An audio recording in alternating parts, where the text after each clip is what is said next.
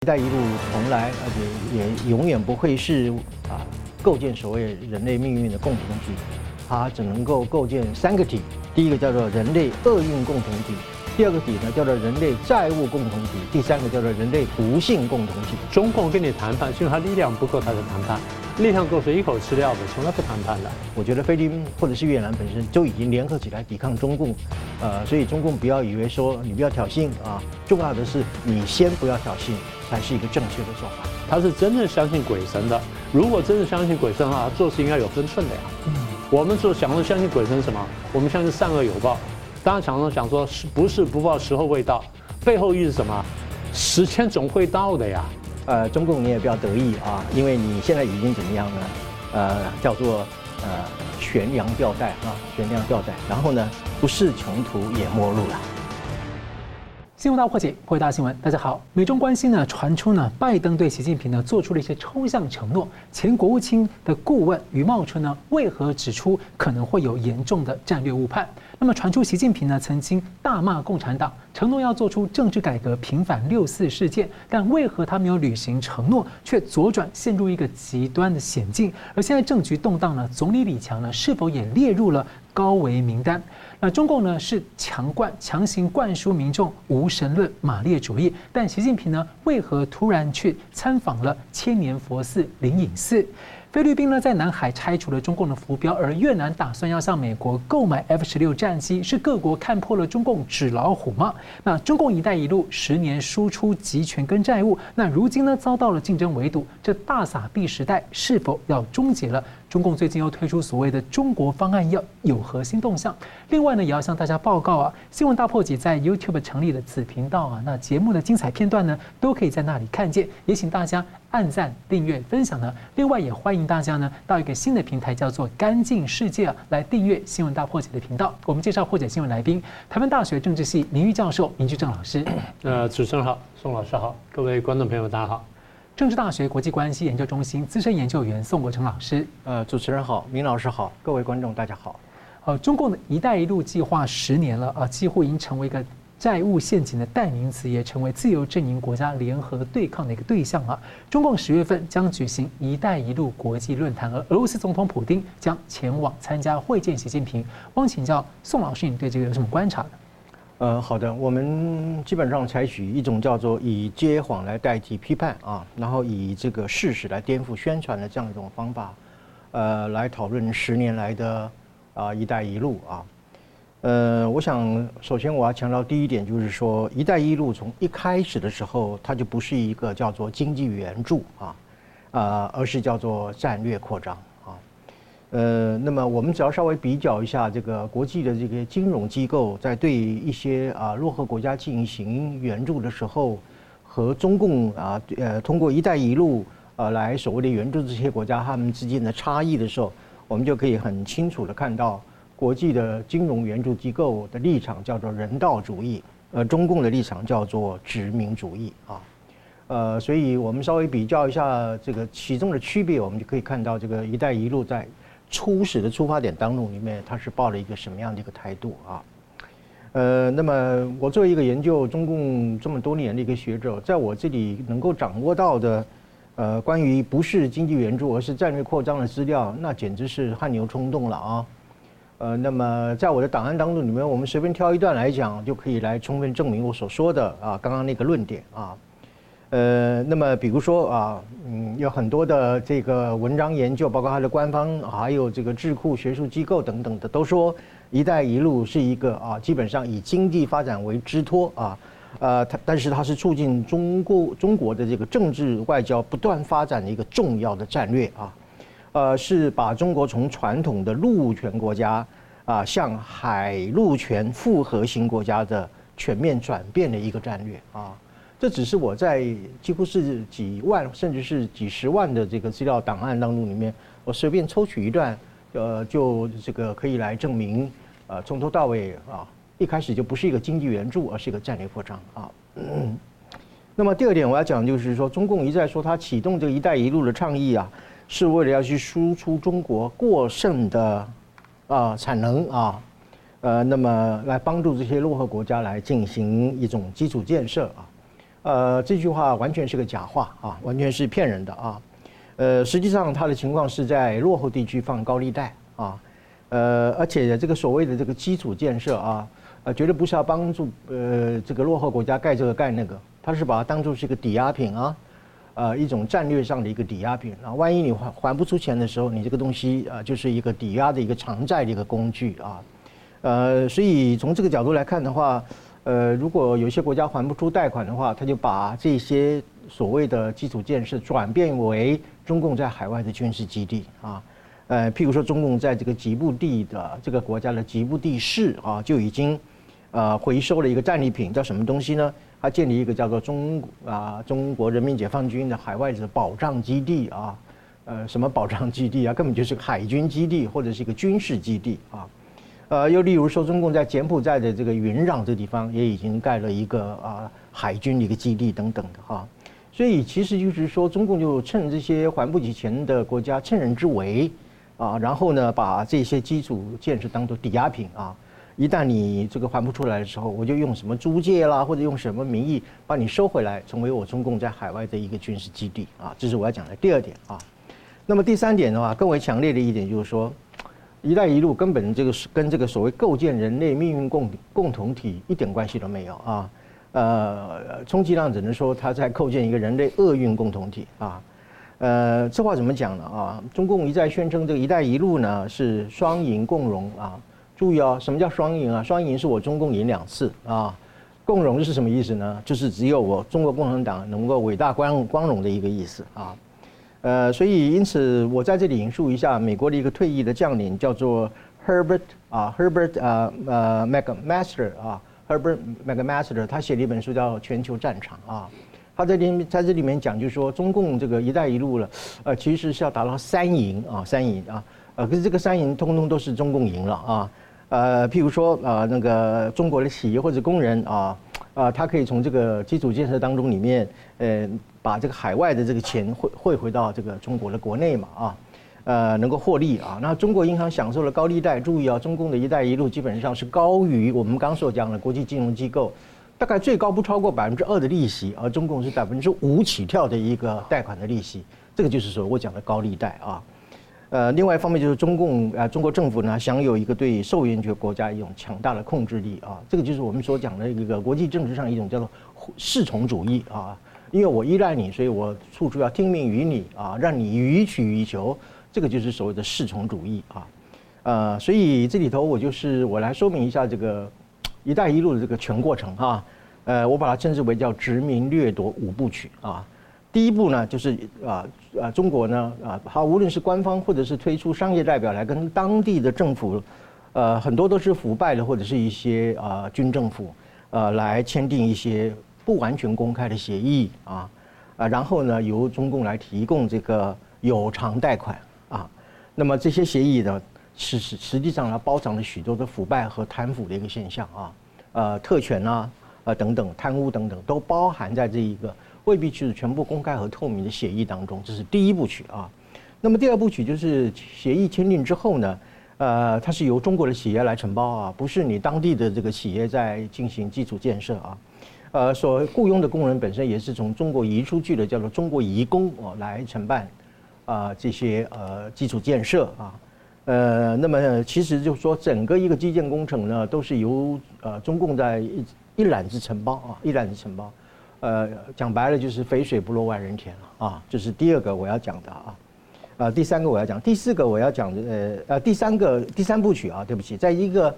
呃新建这个基础建设的过程当中呢，完全呃开山辟地啊，然后这个呃滥伐滥垦啊，完全没有对当地的这个环保来进行呃基本的评估，甚至是根本进行一种无情的一个破坏啊。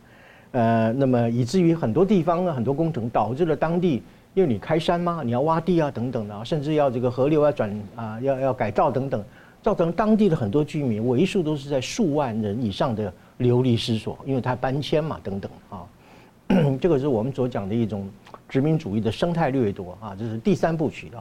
那么第四部曲就是你盖了很多的工程啊，呃，很多都是怎么样，没有经过经济效益的评估啊，所以最后就变成什么文字馆啊。啊，或者是烂尾港啊，还有就是无机场啊，无机场意思就是没有飞机起飞的机场啊，叫无机场啊。呃，那么所以这些工程因为没有办法得到合理的一个收益啊，所以很多国家本身因为工程的失败，它就还不起这些贷款嘛哈。呃，最明显的例子就是柬埔寨有个地方叫七星海啊，它其实在这个“一带一路”提出之前就已经开始规划，到现在还没盖完啊。啊，到现在还在那个，你看那个挖土机啊，还有那个这个运沙车，还在那个地方跑来跑去，一点都看不出它有一个完工的一个迹象啊。这个就是我所讲的一个烂尾工程啊。这个是第四啊第四部曲，最后一个第五部曲呢，就是这些受援国家由于啊陷入了这种债务的深渊，没有办法还款啊，呃，所以中共就用巧立各种名目，其中最有名叫租借啊，就好像当年这个怎么讲，这些帝国主义租借。呃，中国的这些港口等等的啊，呃，那么来收回这些基础建设啊，那么它就相继的成为中共在海外的军事基地啊。你比如说斯里兰卡的这个呃汉班托塔港啊，本身就是一个最典型一个例子啊。呃，那么这个就是我所讲的中国“一带一路”殖民主义的五部曲啊。那么第四个重点我要讲的就是说，现在目前“一带一路”已经陷入到一种叫双重债务陷阱啊，呃，不是一个单面的一个债务陷阱。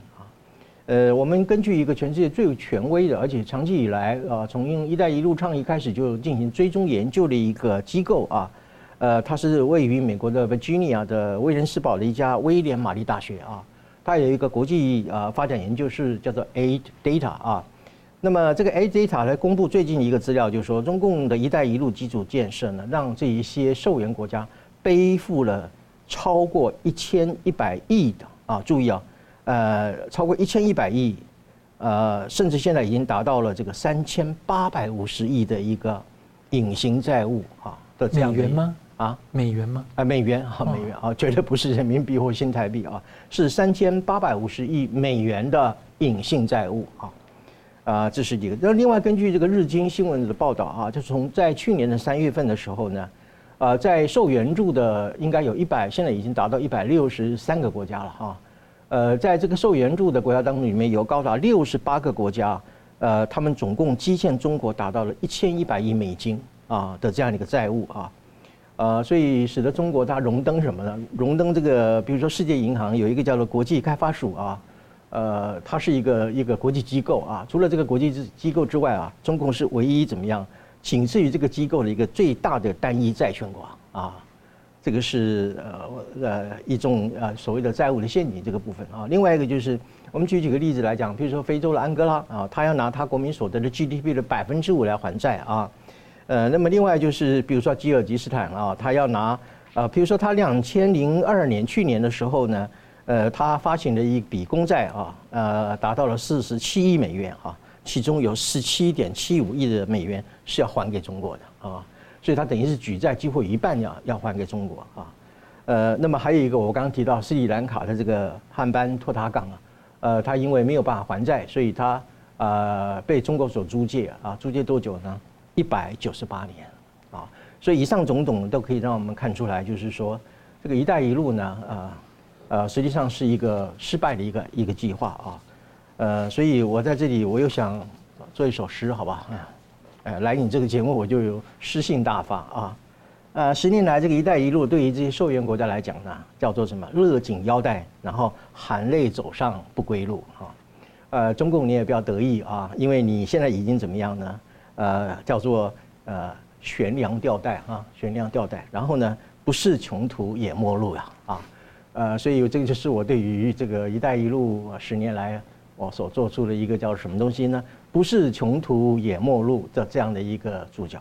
感谢。那宋老师在上次在节目当中也分析了，在 G 团体峰会的时候，美国、印度等一些国家联合推出了新经济走廊，去全面对抗“一带一路”。那我们现在就来看看美中关系啊。拜登政府呢，今年有一波这个部长级访问中国的外交。那前国务卿的顾问余茂春认为呢，这是中共要求的。他认为呢，习近平三月份呢和拜登通话，提出了三项要求。第一个，美方不寻求在中国进行所谓政权变化，不推翻中共政权当局啊，也不搞所谓颜色革命。第二是不组织所谓的反华同盟，第三是承诺不支持台湾独立。那余茂春认为呢，拜登呢，他大概会认为呢，觉得这是天方夜谭、不着边际的要求，因此呢，可能就答应下来。但是美国政府在执行上实际上非常困难，甚至可能不是不可能啊。所以一旦对中共做出这种非常抽象的承诺，就会有严重的战略误判在其中，因此呢，是很不明智的。那我想请教明老师，你怎么看这余茂春这样的提醒？嗯，这个观察非常有趣啊。不过我这样子说吧，我不直接回答你。我们从什么内容来看这个问题呢？我们看中共怎么谈判，也是中共谈判手法。因为这个事情看起来呢，它是要设定一个将来我们美中谈判的一个一个场域，啊，或者说一个战场啊，应该这么来看的。如果说我们观察中共这么多年谈判手法呢，大体上呢，它有几个步骤。第一个就是我们若确定，如果确定谈判的题目跟性质之后呢，他会设定一个大前提，也就是他要构想，我这个大前提设出来之后呢，我能够绑住你，也就是这个大前提一旦绑住之后呢，你要的挣脱很困难。好，这是第一步。第二步，大前提我设定之后呢，我提出来，然后呢，我要想办法误导你，误导你的这个误导你的目的呢，是要最后呢，我要让你形成战略误判。让你以为我要这东西，其实不是，我要这个东西。包括刚才的宋老师讲说，你说“一带一路”，他跟他谈说也是这样的。嗯，你说啊，我我帮你这个盖一个港口，你需要的其实不是，他已经算完了，你还不出来，你多少钱你都还不出来，我算准了，甚至就是我已经算完后面几步，你跟人家借款贷款，你都还不起的时候，最后我拿的东西。所以我不是随便说你要盖条马路，我帮你盖马路；你要盖港口，我帮你盖港口。是我中共要在你这边要做什么东西，我来谈这个事情啊，而 不是说你来跟我要。是我已经算完了之后呢，然后我找人来谈谈谈，最后把这件事谈成了。所以第一呢，我现在先有一个胜利大前提；第二呢，我就是误导对手，制造你的战略误判。那对大国、小国、强国、弱国，他都是这样做的。好，这第二步。第三步，一旦这两步做成之后呢？后面的细节呢，我再慢慢把它推出来，一次推完你就看懂了，对不对？你就知道哦，我的阴谋在哪里了。我我不都都不推出来，我反正最后事情一步走走走啊，你先还钱还还还了五年你还不出来说，哎，咱们来谈谈的时候呢，我才把前面的大框架拿出来说，你看你答应过这东西啊，你现在得在这个你在这个框架下面你跟我谈，嗯，你跑不掉的。所以对手的一旦上当之后呢，他逃脱空间非常非常小。这你看过过去国共谈判什么的呢，都是如此。好，那么中共谈判还有一个特色，这个谈判呢，其实可能最早是列宁提出来的。列宁教共产党人怎么谈判，他说谈判到最后啊，他是这样子：你不要一次谈成，除非情况对我们十分有利，不然不要一次谈成。你要慢慢谈，慢慢谈，谈到什么呢？谈到对手失去耐心的时候，这就是我们该收割的时候了。所以我们呢。第一，要比别人有耐心，前面想清楚了，这都都已经这陷阱都铺好了，不要讲。但我比对手要耐心，然后我非常谨慎的处理。这个当时季辛吉有观察，他说：“这个我们过去跟呃俄国谈判经验比较丰富，那俄国谈判非常阴险，什么？中国谈判看来就是切香肠。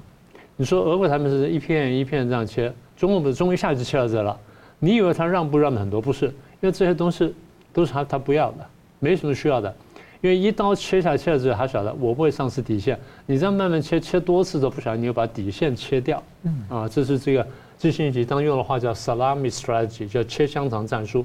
所以我十分有耐心，然后我看起来一步一次让不让头，但不是，因为这些都是我不要的。但是我要的东西我一步都不让，这样就确保我的底线不会丢掉。最后一点，中共跟你谈判，是因为他力量不够，他才谈判。力量够是一口吃掉的，从来不谈判的，所以不要以为呃他来谈判什么样是有什么好心肠没有的，他是因为吃不掉你才跟你谈判，而你说我乱讲，你看《上海公报》，大家仔细看《上海公报》里面中共埋伏了几个好几个钉子，我就不不全面讲。第一个呢是和平共处五原则，啊，大家互不侵略侵这侵犯领土主权完整啦，然后平等互利啊，相互尊重等等，文字看起来都非常好。那其实他想要什么呢？你不要推翻我共产政权，因为现在看起来我是比较弱，我是比较不利的。那我没有力量推翻资本主义，所以我说我们互不侵犯什么的。其实是我力量不够的时候，我希望你不要侵犯我，但我不能这么说，说我说互不侵犯。表面上看是平等，其实不是，埋藏着保护我的，那也是也刺伤你的钉子。这第一个。当年苏共也是一直讲和平，和平，本来就是这样子啊，就当他力量不够，他才这样讲。好，第二呢，我随便举哈，第二，世界上只有一个中国啊，提一中原则。美国当初差点上当，后来美国想通了，美国这样说的。好，这段话呢，双方这样讲哈，中共说。台湾问题是阻碍中美两国关系正常化的关键问题。中华人民共和国政府是世界上的唯一代表中国的唯一合法政府。台湾是中国的一省，早已归还祖国。解放台湾是中国内政，别国无权干涉。把所有钉子钉在里面，对，非常清楚啊。美国大概认识到了，所以他讲一点。美国认知到。在台台湾海峡两边的所有中国人都认为只有一个中国，台湾是中国的一部分。美国对这一立场不提异议，也就是说，我什么立场我没有告诉你，我知道你们两边立场在，我这立场我没有意见，这算他保护他一个办法。美国说是这样说了，但后来呢，美国就接受了第一，接受和平共处原则，第二，美国后来同意台湾问题。是中美关系继续向前发展的这个关键障碍，那这个就钉子套上了。套所以，中共每次拿台湾问题来打美国的时候，台湾拿打美国的时候，你看你同意过啊，这是我们双方的关键，所以你要解决啊，这个厉害吧？好，这第一个案例。第二，收回香港的谈判，到了这个一八呃一九九七快到了，呃英国很着急，所以在一九八零年代呢就跑去跟跟中国谈，他预计谈个这个五年、十年、十年、八年。然后结果几年谈下来了，中共一劈头就讲说，可以，要谈可以，主权归中国，不但九龙新界归归我，然后香港我要收回来，那你英国想说主权换治权，我给你主权换治权，我根本不同意，因为简单说，我如果做了任何让步的话呢，那我就变李鸿章了。虽然做只同一点，那收可以啊，人家收的话我收没问题啊，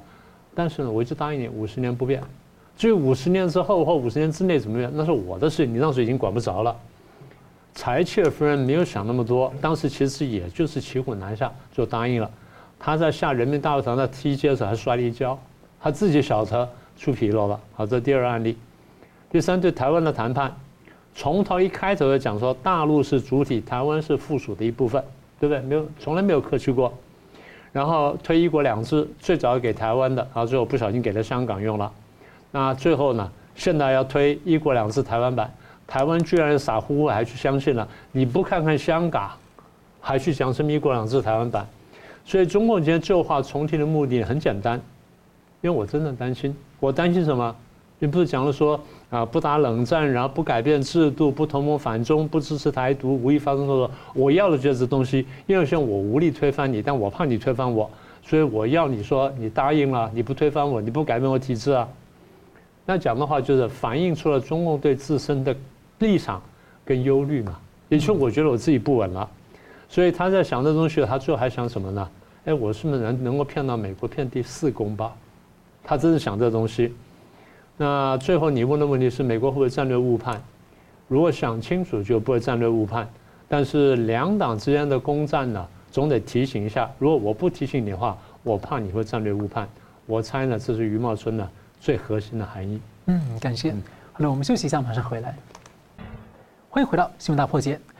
习近平呢，现在看起来呢，似乎被认为是落入了一个独裁者陷阱啊。但是呢，他这样的困境呢，其实以前他并不是这样的，是怎么走到这一步的呢？我们回顾过去啊，传出呢，他在福建省当政的时候呢，就遇到了高人指点呢，说他将会登上大位，因此他就很谨慎啊，在中共体系里面呢，谨慎不要犯错。但传出呢，他相信佛家啊，对气功有呃有浓厚的兴趣，他也相信预言啊等等。那知情呢无做来日披露。习近平的家庭有信佛的这样一个传统，而且习近平呢曾经私下表态否定共产党，他承诺呢，如果一旦当政的时候呢，会进行政治改革，平反六四事件。二零一七年呢，他还曾经啊在任内还公开的告诫官员说“三尺头上有神明”。那后来呢，他却为了权力啊，被背弃了他的这个改革承诺，和江泽民派系交易啊，要求三连任甚至终身制啊，那整个全面左转。那习近平呢，最近又带着叙利亚的独裁者阿塞德，他是一名比较极端派的穆斯林啊，却进入了千年的佛寺灵隐寺，传出呢里面有一个中华人民共和国的禄位。汪庆大明老师，看起来很多矛盾呢。嗯，同样啊这个问题，我想还蛮有趣的哈。那我也不直接回答你，我从另外一个角度来谈。共产党不一天到晚讲无神论吗？共产党无神论哪里来的？从马克思里面来的。马克思呢，看起来是否定宗教啊，但是他他是这样讲的，他说，宗教是什么呢？宗教是被压迫者或被压迫阶级者的鸦片，啊，就是你们吸食鸦片了，那你们可以继续被我迫害。其实不是，你要仔细读下去，你要真的把马克思研究透彻的话，他否定，他不是否定这个所有宗教，也不是否否定所有崇拜，他是否定传统宗教，或者讲的准确点，他否定犹太教、天主教、基督教等等这些正教。为什么这样讲呢？因为后来很多学者去仔细研究马克思，发现说他并不是无神论者，他是有神论者。他崇拜什么？他崇拜撒旦。他崇拜撒旦。呃，过去有西方学者呢，很详细研究过他。后来有人把整理出变很简单的一个小册子，叫做《马克思成魔之路》。这事情我在节目上讲过，但我只是描述过，我没有引用内容。现在这个我引用内文呢。让大家比较清楚的看清楚马克思真面目，我得用读的。他写过很多首诗啊，几首诗很有名的，有一首诗叫做《绝望者的魔咒》。他一段话这样讲的：在诅咒和命运的刑具中，一个灵，一个邪灵或者魔灵，攫取了我的所有，我剩下的只有仇恨。我将在上苍建立起我的王座，寒冷与恐惧是它的顶端。迷信和战栗是他的基座，而他的主人就是那最黑暗的极度痛苦。哇，这些都不是正常人会讲的话，也不是当时十九、二十、十九世纪的时候笃信神的那个、那个、那个世界人会讲的话，这都是信魔的人才会讲的话。然后他还另外一首诗，他说他要毁灭神所创造的世界，到那个时候，那时我将如神一般。在雨中穿过各国，凯旋而行。我说的每一个字都是活与业，业就是打击的那种业力。嗯，我胸中的那一位与创世之神平起平坐，谁会跟创世之神平起平坐？谁会这样宣称？撒旦嘛。啊，马克思在学生时代写一个剧本，这剧本呢有个名字，那我不能把那名字念出来，我把它拼给各位听：O U L A N E M。这个字呢，就是神的那个字，希伯来文的倒写啊，倒写啊，对，它里面这样讲了，他说撒旦教有一种仪式叫做黑色聚会，仪式中撒旦教的祭司于午夜时进行念诵，不是白天了，午夜时进行念诵，黑色的蜡烛颠倒放置于烛台上，祭司呢反穿的长袍念诵祈祷书，但念诵的顺序是完全颠倒的。那念诵的内容包括神、耶稣、玛利亚的圣名都倒过来念，十字架被倒过来放置或被踩在脚底下，然后拿一件从教堂偷来的圣器，刻上撒旦之名，用于仿冒的交流。在这黑色聚会中，圣经会被烧毁。在所有在场者要发誓，我要犯天主教育中的七宗罪，永远不做好事。然后他们纵欲狂欢。大家听明白了吧？所以马克思怎么会是无神呢？他是有神的，但他拜的不是正神，他拜的就是我们说的撒旦，拜的就是魔鬼。所以马克思不是无神论，他否定了宗教什么的，他否定的是正教。谁会否定正教？正教呢？邪教才否定正教，魔鬼跟撒旦才会否定正教嘛。这很简单，他都说得很清楚了。所以这样我们就慢慢明白共产党的根源了。所以他去否定政教之后，创造了共产主义运动，后面搞出一个共产党来，但它的根源呢是邪教嘛，他是这样来的，他是用政党的形式，然后去行邪教之实啊，这才是共产党的核心呢。我讲了这么多次，所以大家现在没明白，为什么世界各国共产党不管掌权不掌权，第一喜欢杀人，第二喜欢折磨人，第三嗜血，你看他们旗子都是血红色的。践踏人性、践踏尊严呢，在人类历史上，我们从来没看过这些呢，都是崇拜魔鬼的人或崇拜这撒旦人才会做的事情。所以共产党根子上呢，崇拜魔鬼、崇拜邪灵，然后呢是真的邪教。那你说共产党人无神论，毛泽东自己就不是无神，毛泽东自己是迷信鬼神的。唐山大地震时候，他说我日子差不多了，然后吉林有个陨石过去呢，摔成几大块，他说我日子差不多了。他非常相信这东西。八三四幺这个数字呢，也是有来历的，也是人家算完之后算过的。那你说，你前面提到说，呃，习仲勋善待藏传佛教，然后曾经恢复了南南华寺的六祖这个呃慧能真身，啊、呃，或者或许有其事，但也不是坏事。然后你刚刚讲说，习近平带着叙利亚的独裁者哈塞德，啊、呃，他是个极端的穆斯林，然后进了灵隐寺，不晓得干什么。然后里面传出说，灵隐寺里面有一个中华人民共和国什么的这个牌位，听传说哈，曾庆红立的哦，传说曾庆红立的，曾庆红在江泽民时代跑去灵隐寺立了这么玩意儿，好，那一个无神论的这么一个政权立的牌位，那就非常有趣了，啊，那假设没有的话那没关系，啊，你说习近平去带了人家去灵隐寺了，他自己可能有人说他自己想去。但是呢，做共产党无神论的这个这个的领领导人呢，你总不好说我去拜佛，那怎么办呢？拉个阿萨德当幌子，这样说吧，我是这样看的，这事儿不见得是坏事，嗯，啊，不见得说最多是什么呢？心口不一嘛，啊，然后骗老百姓嘛，啊，你们要无神什么？为什么你要无神呢？呀，你们要信我吧，你们都信神了，就不信共产党了，所以我不要你们信神，我要你们信共产党。我们刚刚讲的共产党什么？邪灵在人世间的化身呐、我们常讲，我们说这个呃，如果说如果只有鬼神之说的话，那有正神有邪神嘛？那正神，正神像比如天主教、基督教等等，所以正神在人世间的代表呢，大概就是正的宗教的这些正的呃神父啦、牧师啦、修女等等嘛啊，或者说佛教的话，那就是什么大和尚啦、方丈和尚，正的方丈、大和尚等等。那道教就正的道士啊，等等，道姑啊。那如果说正神在人世间有代理人的话，那么邪神在人间有没有代理人呢？就邪魔，邪魔。所以一种呢就是魔教嘛，嗯啊邪教嘛。再一种呢，会不会是化身为政党的、化身为政治力量的某些邪的力量呢？譬如说共产党呢，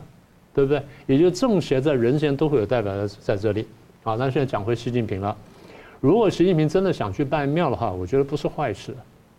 因为如果说这样，他最多是心口不一，他是真正相信鬼神的。如果真正相信鬼神的话，他做事应该有分寸的呀。嗯，我们说想说相信鬼神是什么？我们相信善恶有报。当然，想说想说是不是不报，时候未到，背后意思是什么？时间总会到的呀，时间不会永远不来呀。大家以为讲完之后可以做坏事吗？不是的，大家骗自己罢了。所以，如果说你真的相信善恶有报的话，那自然有报。如果最后有报的话，你还做坏事吗？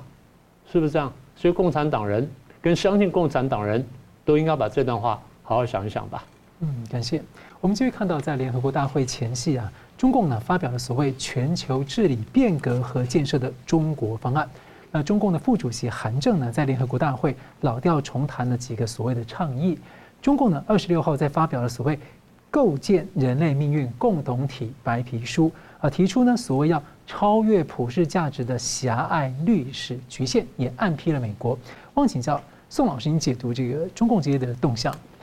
呃，好的，这两份文件看起来蛮重磅的哈，那么文字加起来大概也有三万字啊，呃，这个但是这三万字呢，我认为就是怎么样，字字都是怎么样美丽的废话啊。呃，这话怎么讲呢？哈，我们先谈这个啊，这个容后再谈啊。他怎么个废话，我们待会再说。我们先讲发出这两份文件的战略意图是什么啊？这个是我们比较关切的啊。我认为最主要三个战略意图啊。第一个，他是真的啊，不晓得从哪里来的信心啊，他是试图去改变现存的国际秩序哦啊。呃，那么现当前的国际秩序呢，是叫做以规则为基础啊，就是所谓的 rule-based 的这样的一个国际规则啊。那么中共现在呢，要提出他的所谓的 China's proposal，就是中国方案啊，试图用这个这个中国方案呢，呃，或者叫中国选择吧啊，呃，来取代现有的国际秩序。这个是他已经啊暴露出了这一个啊战略的讯息和他的一个野心的苗头啊，这是第一个。第二个呢，就是以所谓那个人类命运共同体啊。这样的一个概念啊，我我说一下哈，实际上人类命运共同体最早提出来的是李前总统登辉先生哦，对，他在一九九二年的时候提出他的概念就是生命共同体啊，生命共同体，他这个我们用社会科学理论来讲，就是叫概念重结啊，呃，就是 conceptual 呃 conceptual 的一种一种 complex 啊，呃，那么它是跟什么词一起念呢？比如说呃，社区生命共同体啊，国家生命共同体啊，啊，心灵革命哈，还有新中原，把中国称之为新中原，它是在寻求一个台湾的主体性来重建所谓的台湾认同，在这样一个脉络啊啊，那么所提出来的一个概念哈，所以呃，习习近平抄袭了李登辉啊。啊，所以习习近平如果骂李登辉是台独分子的话，你习近平也是一个台独分子啊。这里我特别讲一下。所以他第一个战略意图呢，啊，第二个战略意图就是说，他要用这个呃所谓的人类命运共同体抄袭来的了哈，呃，来抵抗西方的这个民主的政体哈。不过我也可以看得出来，就是说他似乎有一点的战略收缩的味道啊，呃，就是要改采一种与美国长期但是比较温和的一个啊一个战略对抗的态势啊。有点像以前的长征啊，边撤退然后边转进，所谓的撤，然后再再伺机的在而动这样。对，因为他承受了美国的五次围剿嘛，哈啊，所以只好突破江西瑞金啊，进行这个呃这个叫什么？其实是两万五千里逃窜啊，呃长征，在在这过程当中你争了什么？一点都没争嘛，哈，根本就是逃窜嘛，啊。所以第三个战略意图的就是说，他要试图去扮演什么东西呢？啊，发展中国家的领头羊哦，啊，呃，那么特别是他提出了叫做 Global South 啊，就是全球南方啊，要做一个老大哥啊，呃，也就是说目前呃称霸不了世界哈，那我暂时什么呀？先称霸南方世界啊，所以这个三大意图啊，我从这个两份文件当中里面，我想我们不仅是可以闻得出来、看得出来啊，也能够呃也能够察觉出来这个三大的一个战略阴谋啊。呃，当然，嗯，我们讲嘛，三万字洋洋洒洒啊，但是三万个句句都是美丽的废话嘛，哈。既然是美丽的废话，坦白讲，我们不需要花太多的时间，我们随便挑几个来批评一下嘛，哈。第一个就是说，呃，先讲这个韩正在联大发言嘛，哈，他呃这个用了九月十三号吧，啊，就是那个什么关于全球治理的呃改革啊与建设的中国方案嘛，我们刚讲那个 China's proposal 啊，呃，他说当今世界有。四个赤字啊，就是财政赤字的赤字啊，呃，和平赤字、发展赤字、安全赤字，还有治理赤字啊，四大赤字啊。呃，我要告诉各位的就是说，这个四个赤字呢，呃，你中共呢一个都不缺哈，你全部都有啊。所以你先把你自己治理好啊，你再来讲所谓的全球治理吧啊。而且他说他的人类命运共同体啊，是可以触及全宇宙啊，啊，能够超越时空啊等等的，呃，所以比神话还要神话啊。呃，那么第二点我要批评，就是说人类命运共同体，我刚刚讲除了抄袭李登辉先生之外呢，呃，我要特别举两点哈。假如你真的是人类命运共同体，我刚刚一开始的时候我就提到啊，如果你去比较中共的一带一路和国际金援组织去援助落后国家的时候那种差异，我们就可以看得出来。呃，我们在国际呃，特别是政府对外援助的这种国际政治当中，里面有一个概念叫做什么东西呢？叫做国际援助的导入规则啊。啊，导入规则意思就是说，呃，任何的国际援助本身基本上要对当地国本身达到三个条件啊，三个规则。第一个呢，就是你要高于当地国家的环保的标准来进行啊投资或建设啊。另外就是说，你要提升当地的劳动、劳动、劳动者、劳工的权益和他的工作环境为条件进行这个援助啊。那么第三个就是说，你要事先去估算一下这个国家本身它有多少的一种偿债的能力啊。呃，也就是所谓的风险或者是信用的一个查核之后，你再进行这种投资啊，这个叫做什么呀？国际援助当中里面的导入原则啊。呃，可是中共完全不理会这些啊，就从这我刚刚所讲的啊，呃，这哪来的什么命运共同啊？啊，根本就是自私自利嘛啊！如果你对于援助的国家本身，你既不考虑呃高于当地的环境标准，不提升当地的劳动的这个环境。啊，那么同时你也不考虑到对啊，对方国家是有多少的这个还债的能力等等，那你这个就叫掠夺，就叫侵略嘛，哈，完全一个什么什么人类共命运共同体啊，呃，我讲的都已经有点打舌头了哈，那个基本上没什么关联哈。呃，另外我要特别提两个数据啊，一个就是呃，在这个纽西兰有一个非政府组织啊，叫做呃 HRMI 啊，中文叫做人权评量倡议的这个组织啊。啊，他最近做出了一个报告啊，就是中共在所有的人权指标当中里面都是全世界最差的一个国家啊。它只有一份指标高于一个叫做呃，我看一下啊，呃，哈萨克斯坦啊，那个叫什么东西呢？叫做公民滥捕啊，呃，可能比哈萨克斯坦少抓了几个异议分子吧啊，呃，除了这个指标之外，全部都是全世界最差的一个啊。所以这种人权，这个肮脏的人权记录，请问你有什么资格？他讲说怎么样？呃，习近平的这个共同体概念啊，是呃回答人类往何处去啊啊呃，然后呢，是为了彷为这个彷徨求索的这个世界呢，点亮前行之路啊。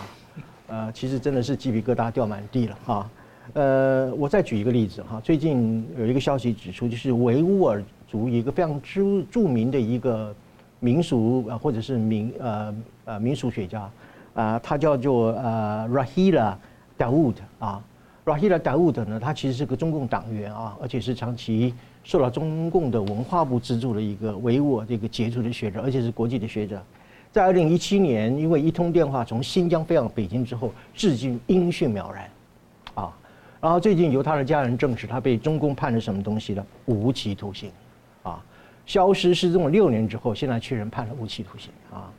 呃，那么我们就不用再讲别的一些啊维吾尔族的知识分子如何受到逮捕、关押和审判了啊。所以在这样一个情况之下，我认为中共哪有什么资格和立场来来为人类这个往何处去来指点亮这个向前的明灯啊？呃，这个其实就是嗯啊，怎么讲就非常不要脸啊，就这么一句话啊。呃，另外第三个当然就是他也。不会忘记去批评美国嘛哈，说美国搞单边啊，啊，然后搞这个所谓的贸易保护啊等等的啊，呃，以前他也提到就是美国搞小圈圈嘛啊，呃，美国的圈子不小哦，啊，美国圈子蛮大的呀，比你中国的圈子还大嘛是吧？你怎么说人家搞小圈圈呢？美盟有几个国家？一二三四五六七七八个国家啊，所以美国不是搞圈圈小搞小圈圈，还是搞大圈圈啊。另外他说批评美国搞冷战思维。人家布林肯都说后冷战秩序已经结束了嘛，现在开始怎么样？新冷战要要揭开序幕了，所以美国当然对你冷战思维啊，那不然用采取什么思维吗？底线思维吗？终极思维吗？还是你的备战思维呢？啊，所以这个批评本身就是就是怎么讲，有气无力的批评啊。呃，那么我们在讲说，你中共不是不断在南海军事化嘛？啊，呃，最近还在那个海上放了一个什么漂浮屏障，有没有？呃，让菲律宾传统的渔民一过去会翻船的，会会会丢命的啊！用这种方式来欺负菲律宾渔民啊！所以说，到底是谁在搞这个霸权嘛？啊，到底谁在搞这种自私的一种国家主义的一个对呃对抗啊？所以这个完全就是怎么讲呢？就是完全站不住脚的一个情况啊！呃，所以我最后要讲的就是说是，呃，整个两个两份文件加起来就是啊三万多这个废话嘛哈。而且颇具中国特色啊！啊，你们都是很多这个中国特色的一种霸权殖民主义的一种彻底的暴露啊！但是我们也不要掉以轻心，就如同我刚刚所讲的，他发出了三个战略意图的一个讯号啊，值得我们大家来警惕啊！而且他提出这两个文件呢，我认为啊，我就呼应明老师刚刚所讲的，说不定他也是在铺陈酝酿一种怎么样，希望在某一个时刻和美国建立什么美中第四公报啊！所以我觉得明老师的见解非常具有前瞻性。呃，他也可能酝酿的，就是假如我讲说有三个那个战略意图，可能还要包括明老师刚刚讲的第四个意图。嗯，是好的，感谢。我们休息一下，马上回来。大家好，今天要和乐听众呢分享一项工商服务讯息。周遭呢可能有许多的长辈有听力退化、重听等症状，所以呢。沟通是更加辛苦啊，那影响的呢社交和家庭的互动，那可能会逐渐的自我封闭，长辈不愿意走出门，减损身心健康。那有时候呢看电视声音是开很大，邻居呢也会抱怨。那重听者呢，其实呢很多人呢曾经花费许多的钱来佩戴昂贵的助听器，不过在嘈杂的社交环境呢，这噪音呢会让佩戴者。戴不住，而且呢，恐怕还会让耳朵担心会受到二次的伤害。上市公司讯映光电的董事长赖家德先生呢，因为自己中壮年的重听啊，成为听障者之后，他把自己的经历和痛苦当做一项使命来带领团队设计开发欧克辅听器，在吵杂的环境下能够戴得住、听得清楚，而且分离式的接收器呢，就像一只可以延伸拉长的耳朵，不容易有回授杂音。看电视呢，不再需要。把声音开得很大，操作简单易学，内建 TI 晶片，一个按键就能够启动 AI 人工智慧来降低噪音，让人声语音更加的清晰。像餐厅聚餐、逛街市场买菜闲聊、公司会议谈生意都 OK。欧克辅听器还支援连接手机、Line 和电话不漏接，聊天也不再用像是大声公的比赛，能够帮助听障者重返社交场合，找回完整的生活乐趣。欧克好声音，价格亲民、实惠的通用型辅听器，它不需要经过医师或者听力专家的评估就能够使用。您可以拍摄画面上的 QR code 来浏览欧克的官网，能够看到全台湾各地的现场体验店，货到拆封试用。如果感到不合适呢，十天内通知欧克退货，退货的运费由欧克负担。您可以拨打原厂服务专线零八零零零三五二一八咨询。欢迎回到新闻大破解。习近平将发动新一波的大清洗吗？习近平呢三连任不久啊，军委呢和高官是一个个出事。那最新传出的可能高危名单呢，包括了人大委员长赵乐际以及总理李强。那赵乐际的铁杆呢传出被调查，而李强被爆料他的家人经商违规。九月中旬呢也传出李强的亲信被拿下，还传出呢由总理来管理的政府秘书帮已经由中共的中办主任蔡奇来掌握，用来监视高官和将领。明老师怎么解读？非常有趣。我们一般这个这几个月看下来，都觉得说中共政坛呢非常诡异，对不对？呃，我们都认为说啊，他应该出了问题。我们过去看到这几个月来哈，尤其这几个礼拜来，中共内部刚讲了整整顿啊、清洗等等呢，我们的判断呢，中共政局是开始动荡了。我们为什么这样判断呢？第一，他整出了一系列的文官，那中间最大的当然看起来是这外交部长秦刚。然后整出一系列的武官，呃，火箭军被这个呃一锅端了，然后前国防部长魏凤和好像也出了问题了，然后这个战略支援部队也出了问题，什么等等，所以武官呢一系列出了问题。然后说这这个能够这样做这个事情呢，那为什么我能抓到这些人呢？呃，因为他们要搞小动作，他们搞小动作，我为什么我为什么知道呢？因为我用特务治国，我在他们身边摆了特务，所以我知道他们要搞鬼，所以。当习近平用特务治国，大家发现他用特务治国的时候呢，大家开始害怕习近平，也开始怀疑习近平。但习近平这样做，就是我怀疑你们，所以我才这样做。所以最后什么呢？上下交相宜。如果上下交相宜的话，那政局会开始动荡啊，这是一般的推论。好，那所以这样大家说，那这样子整了这些人之后，他下一个会整谁呢？有有名单上的三个人，第一是刚刚讲的张幼霞。第二是外交部长王毅，啊，第三个大家更更是想象不到，公安部长王小红哦，这个东西很很奇怪了，因为有人看到，哎，王小红呢最近呢好像被针对了。第一呢，王小红兼任的特勤局局长被拿掉了；第二，王小人王小红兼任全国公安协会会长也被拿掉了；第三，跟王小红合作多年的一个副手副部长刘钊呢拔掉了，然后去干了别的事儿。呃，可能是巧合，可能是其他考量，但三件事都发生在这个时候，然后又在这个大整肃的阶段，你也多少也是靠着王小红去整人家的呀。就你这样去对付王小红，大家怀疑说你是不是开始整王小红了？好，那所以你刚刚提到说李强跟赵乐际，李强传出这个被整的消息或换的消息呢，不是从今天开始。你记得七月份我们讲过水灾吗？对，对不对？水灾完八月初我们就听说。李强引咎辞职，啊，为什么？因为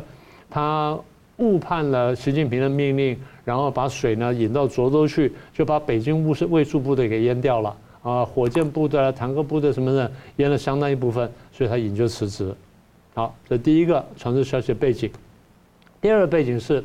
九月份的时候呢，就上上半个月开了一个全国党委和政府秘书长会议。这个党委跟政府秘书长会议是党政合并的，由党的系统召开。那么照理说，这个如果是党跟政府的话，那应该你说党这边要出一个人，政府这边也应该出个人呢？就不是，整个会议呢是蔡奇主持，所以等于说全国的党党委跟政府的秘书长呢都听蔡奇的号令了。那有人的解读是，这样就是习近平呢把这个李强的一部分权力剥夺之后呢交给了蔡奇。所以这样就说啊，李强的地位出问题，然后这样你刚刚讲的李强的妻女啊，各方面都有消息传出来。那现在问题是，这些消息到哪里来的？然后赵乐际也传出了消息，说这个那个有问题。所以我这样讲，我觉得北戴会议的事情可能是假的，有些事情是假的，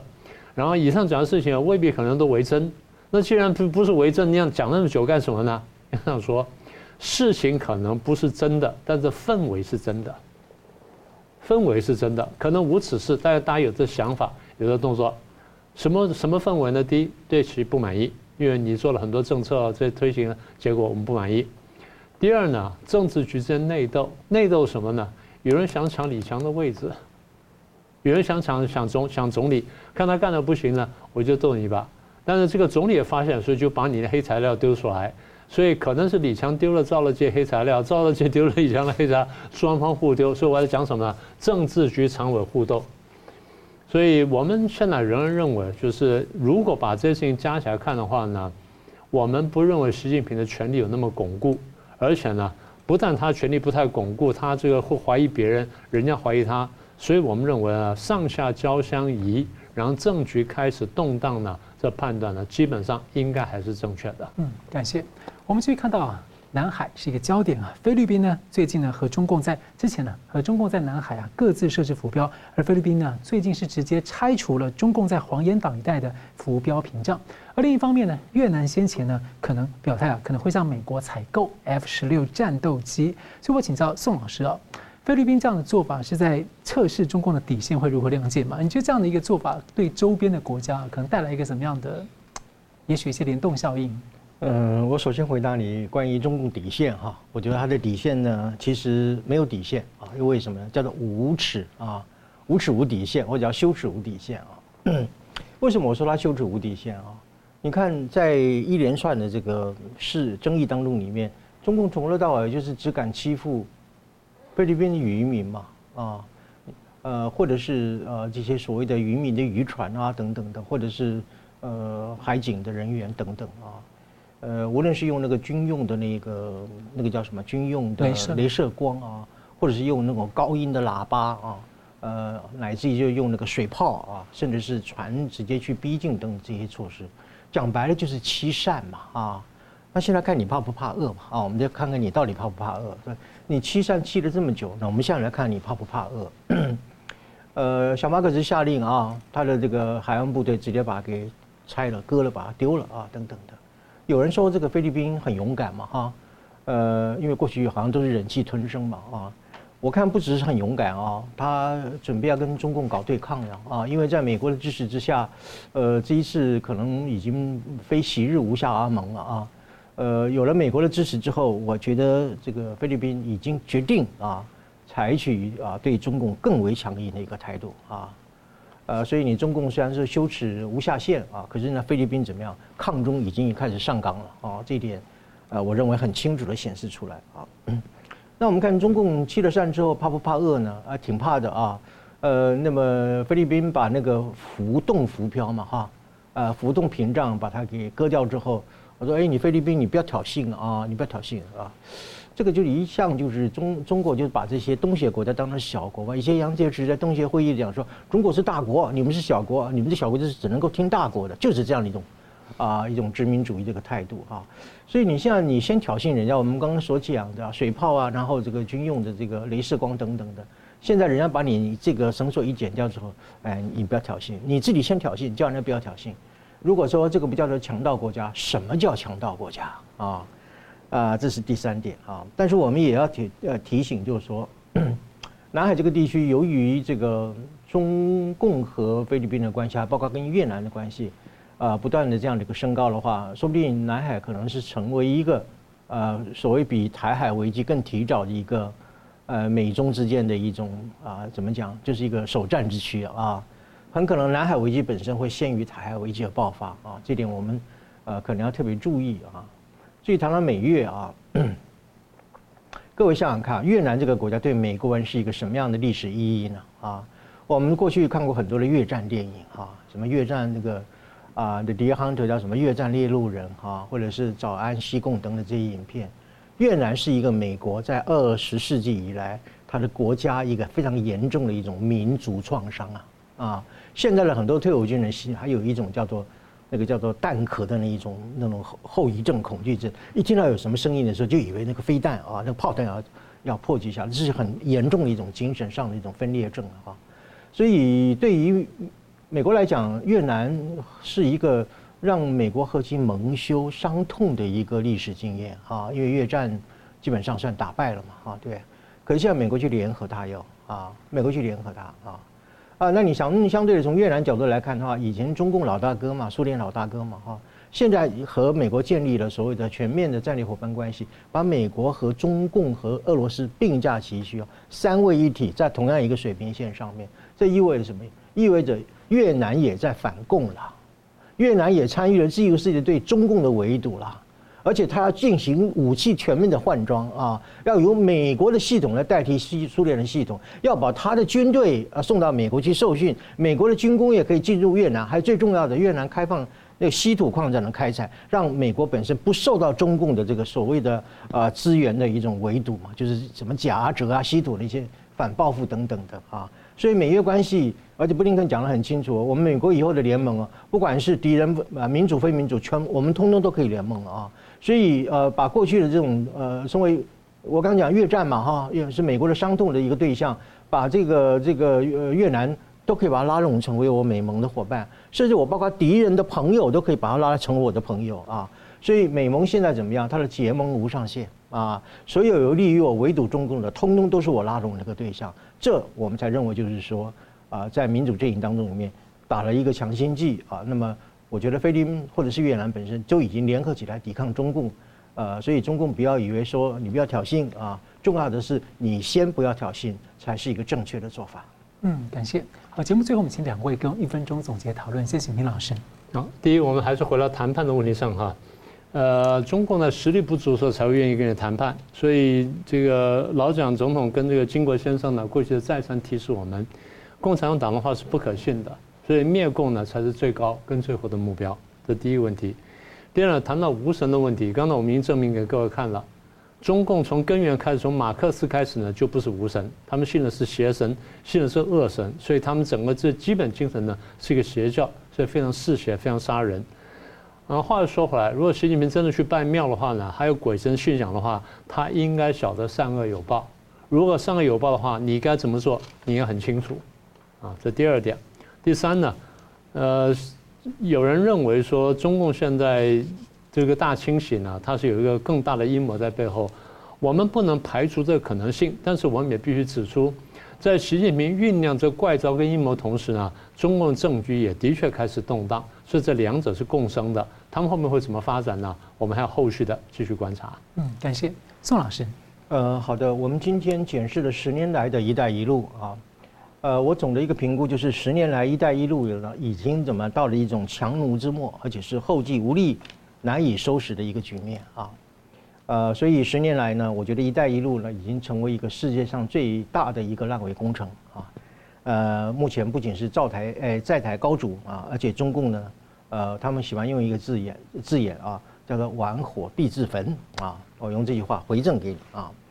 那么第二个就是关于这个嗯“一带一路”嘛哈，就是两个那个文件哈，呃三万个字嘛哈，那就意味着三万个呃三万句废话啊，呃那么“一带一路”从来而且也永远不会是啊构建所谓人类命运的共同体，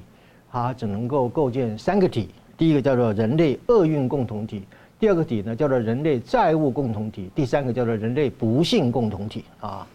啊，这是我对“一带一路”的看法。啊，关于南海的问题，如果中共继续在这个地区挑衅啊，呃，受到这个制裁的应该呃只有是中共啊，不会有任何其他的国家。所以美菲也好，美越也好，现在都形成一种新的联合战线啊，而且是双边哦啊，双边的方式本身要夹击中共啊，所以不要小看菲律宾是个小国家啊，人家也是有勇气、有胆识的。他敢把你这个扶贫给割掉，意味就是说是我菲律宾就是不吃你这一套啊，我就是继续将来我就继续跟你搞对抗，啊，所以不是我挑衅，是你不要挑衅。嗯，好的，感谢，我们非常感谢呃各位呃两位来宾很精辟的分析啊，也感谢观众朋友的参与。新闻大破解，我们每周一三五再见。